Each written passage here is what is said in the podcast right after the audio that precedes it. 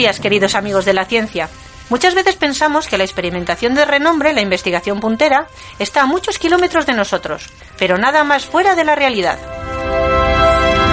Sin ir más lejos, la Universidad de Burgos lidera varios proyectos europeos, algunos de los cuales han sido reconocidos recientemente con importantes premios. Así, por ejemplo, la vocera de la 8 Burgos de Castilla y León Televisión ha distinguido la trayectoria del equipo de investigación de bioorgánica de la Universidad de Burgos y otorgado el premio de la superación a su director, el profesor Roberto Quesada. Este grupo lidera un proyecto europeo de investigación centrado en la búsqueda de un nuevo tratamiento de la fibrosis quística.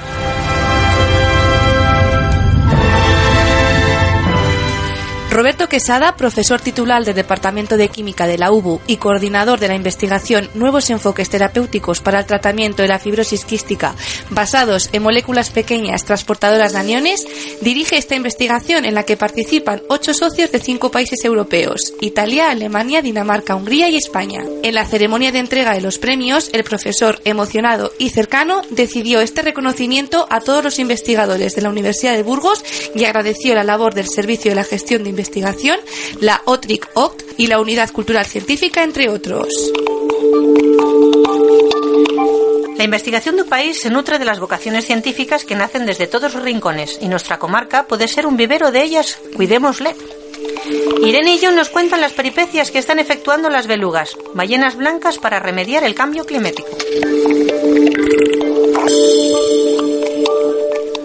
Hija, soy Irene y deciros que hasta en China se escuchan haciendo ciencia. Y el que os saluda es John para contaros que me encantan los robots. Existen pocos estudios sobre la beluga cetáceos, que habita en el Ártico, una de zonas más difíciles en el mundo para sobrevivir. Estos mamíferos marinos acusan los cambios en su entorno, sobre todo por el deshielo, pero los científicos aún no saben si estos son buenos o malos para su salud. Un estudio de la Universidad de Washington revela que la pérdida de hielo ártico cambia la migración anual de estos cetáceos, pero no lo hace de la misma manera en todas las poblaciones, mientras que unas belugas sí salen perjudicadas, otras parecen no verse afectadas. El hielo marino tarda cada vez más tiempo en congelarse cada otoño debido al cambio climático, lo que obliga a las ballenas a adaptar a los cambios y retrasas un mes su viaje hacia el sur.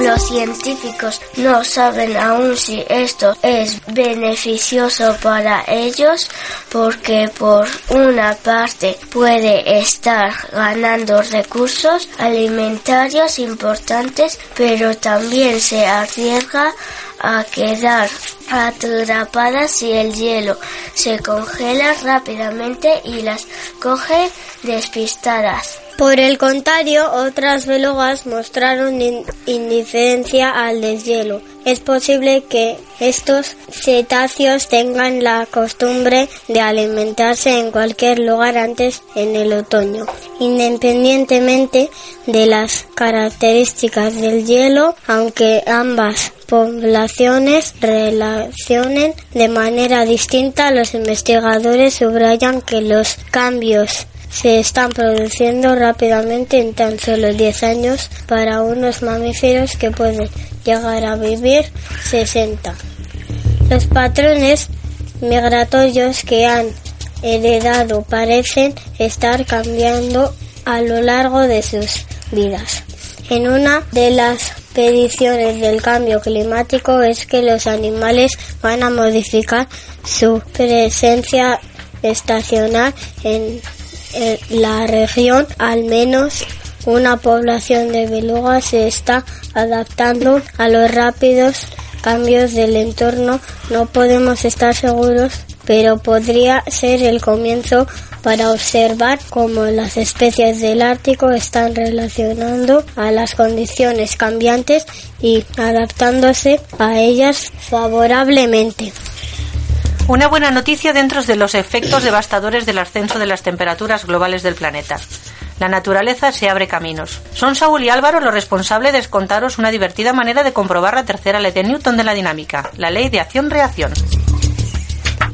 Aquí me tenéis de nuevo, ciencia amigos. Soy Álvaro.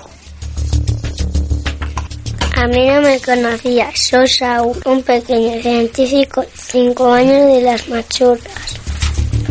Según la tercera ley de Newton, siempre que un cuerpo ejerce eh, una fuerza sobre otro, este a su vez ejerce una fuerza pero en sentido contrario sobre el primero.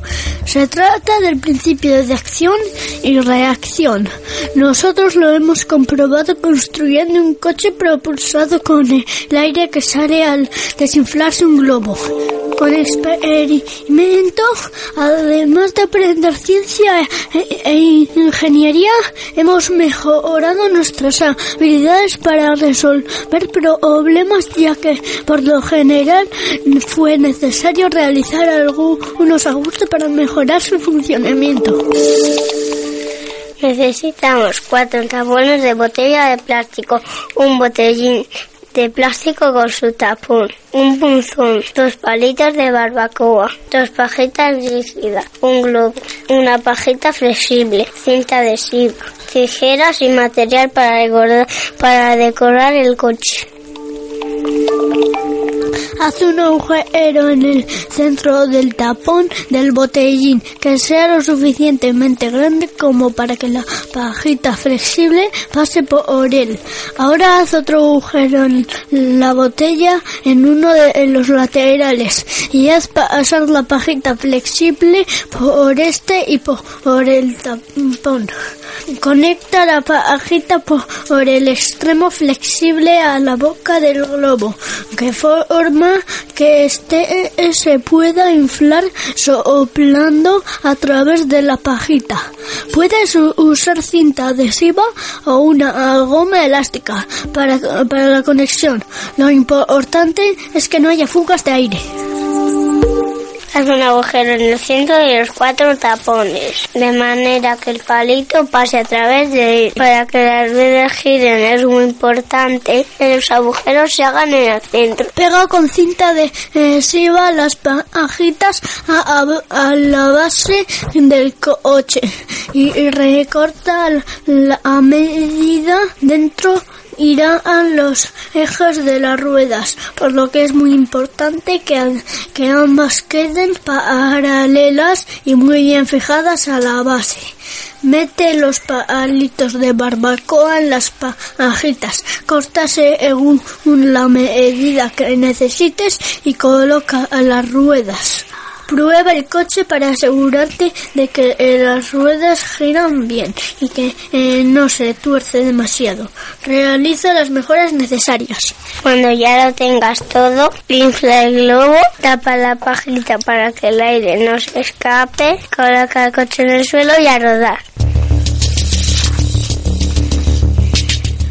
Las fuerzas resultan de interacción entre dos cuerpos y siempre que se presentan en partes cuando un cuerpo ejerce una fuerza sobre otro, este eh, a su vez ejerce una fuerza sobre el primero de igual magnitud y dirección, pero de sentido contrario.